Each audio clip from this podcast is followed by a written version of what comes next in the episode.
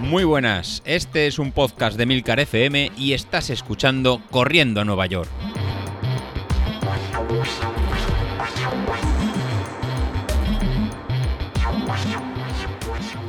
Y bienvenido. No, no cambiéis al podcast del sábado que no os habéis equivocado.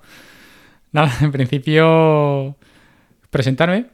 Soy David, Vilito aquí en el grupo y bueno, la verdad que han decidido ficharme eh, tras la actuación del fin de semana antes de que suba el caché y, la cláusula de otro equipo no la puedan pagar, ¿no? Entonces, pues nada, eh, me uno a la familia de Corriendo Nueva York de podcast y la verdad que nada, vengo un poquito a comentaros la parte más visceral de la maratón, de la media del, domingo de Sevilla, en lugar de la versión tan analítica de José Luis.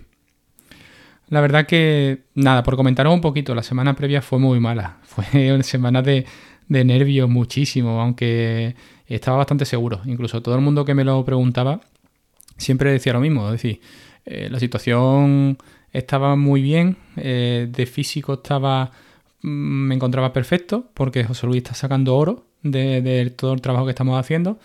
Eh, a nivel de nutrición estaba fuertísimo, a nivel de trabajo estoy totalmente centrado y a nivel de, familia, a nivel anímico, estoy en un momento muy dulce, después de haber pasado unos, un bachecito, pero bueno, la verdad que ya todo corregido.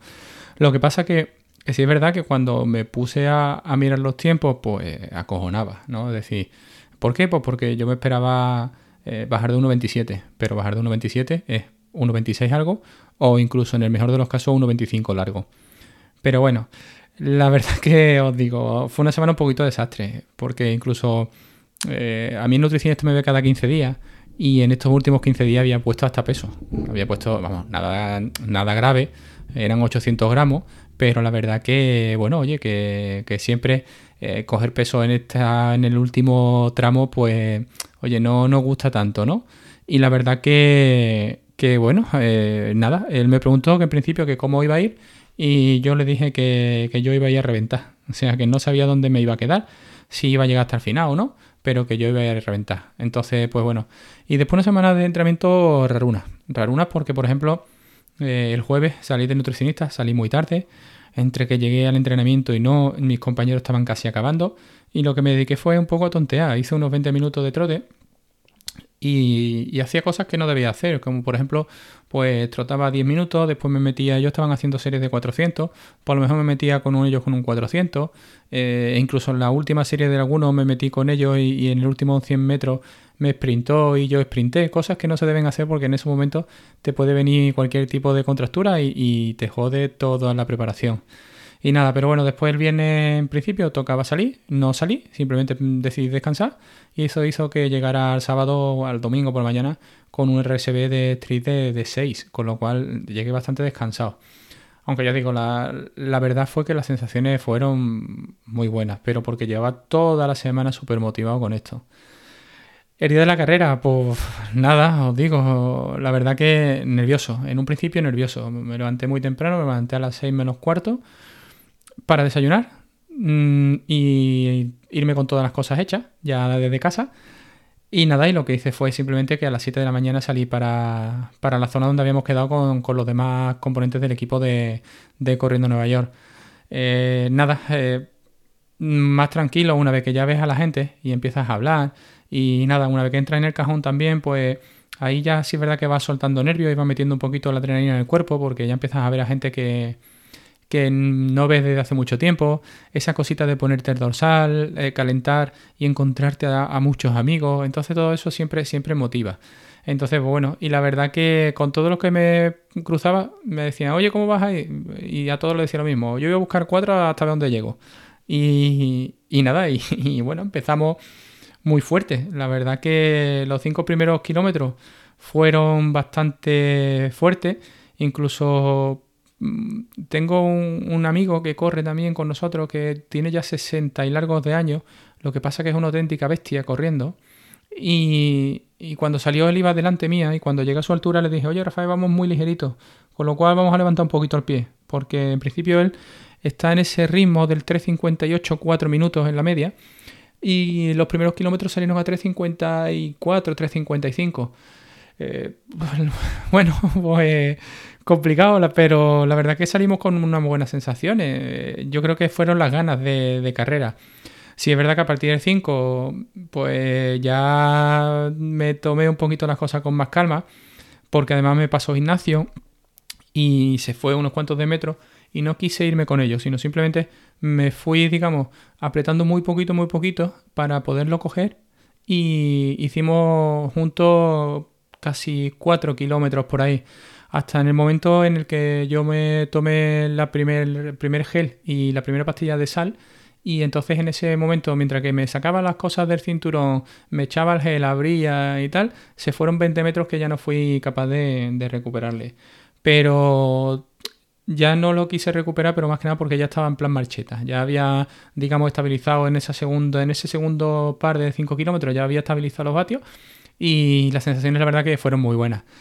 Hasta el 16 me iba muy bien, me iba bien. En el 16 empecé a notar que, que, oye, se está haciendo un poquito más largo esto. Ya empezaron a pesar los kilómetros y, lo que decidí fue eh, no arriesgarme, sino simplemente comer y volver a tomarme otra pastilla de sales porque la verdad que empezaba a apretar calor.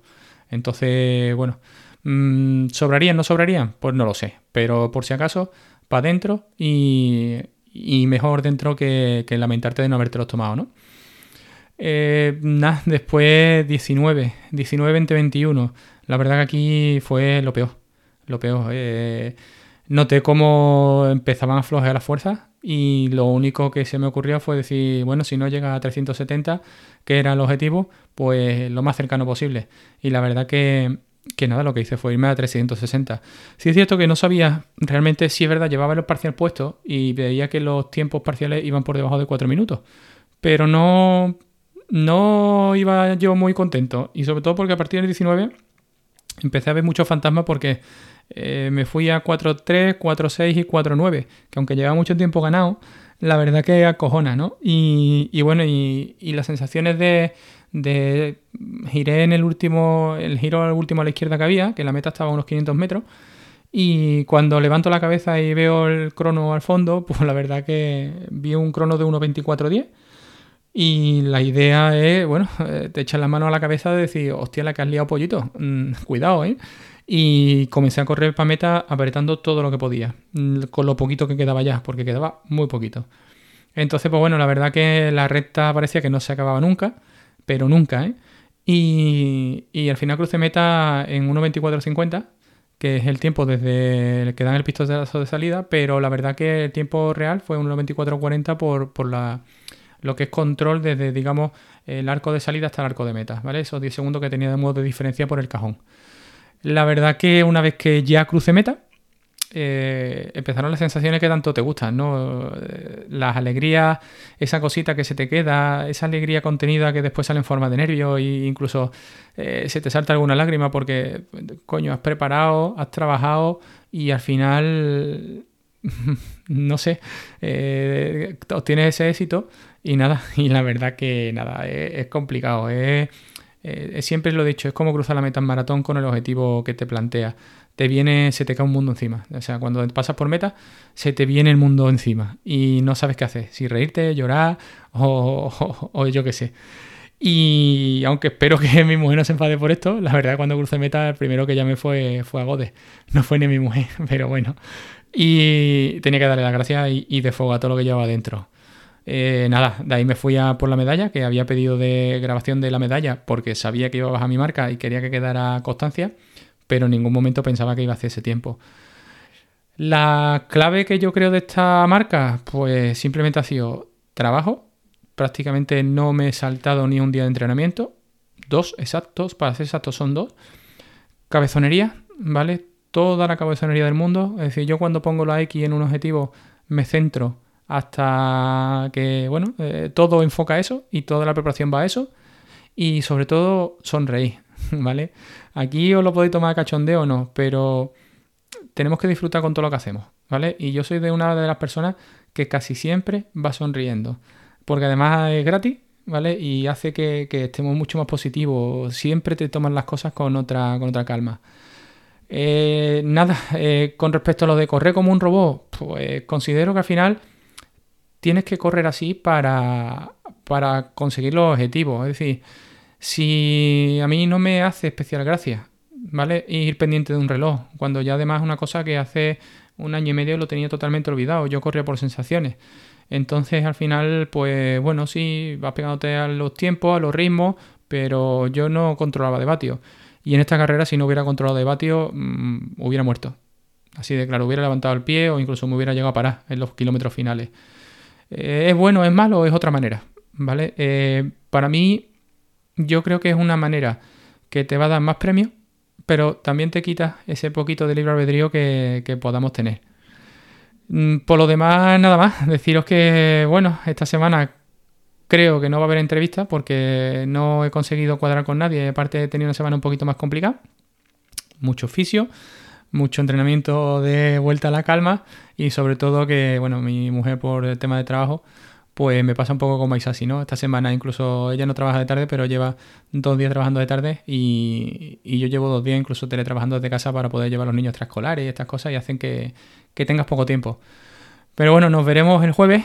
Ya intentaré encontrar mi sitio y encontrar mi charla, ¿vale? Como a Carlos, no lo voy a imitar, no voy a saltar con un hola, este es el episodio de los jueves. No. Tampoco creo que sea tan serio como José Luis, ¿vale? Pero bueno, y espero de que el jueves que viene pues saquemos un tema algo más divertido, algo más distinto y lo veamos desde el punto de, de los entrenamientos. Espero que os haya gustado y nos vemos el jueves que viene. Un saludo, hasta ahora.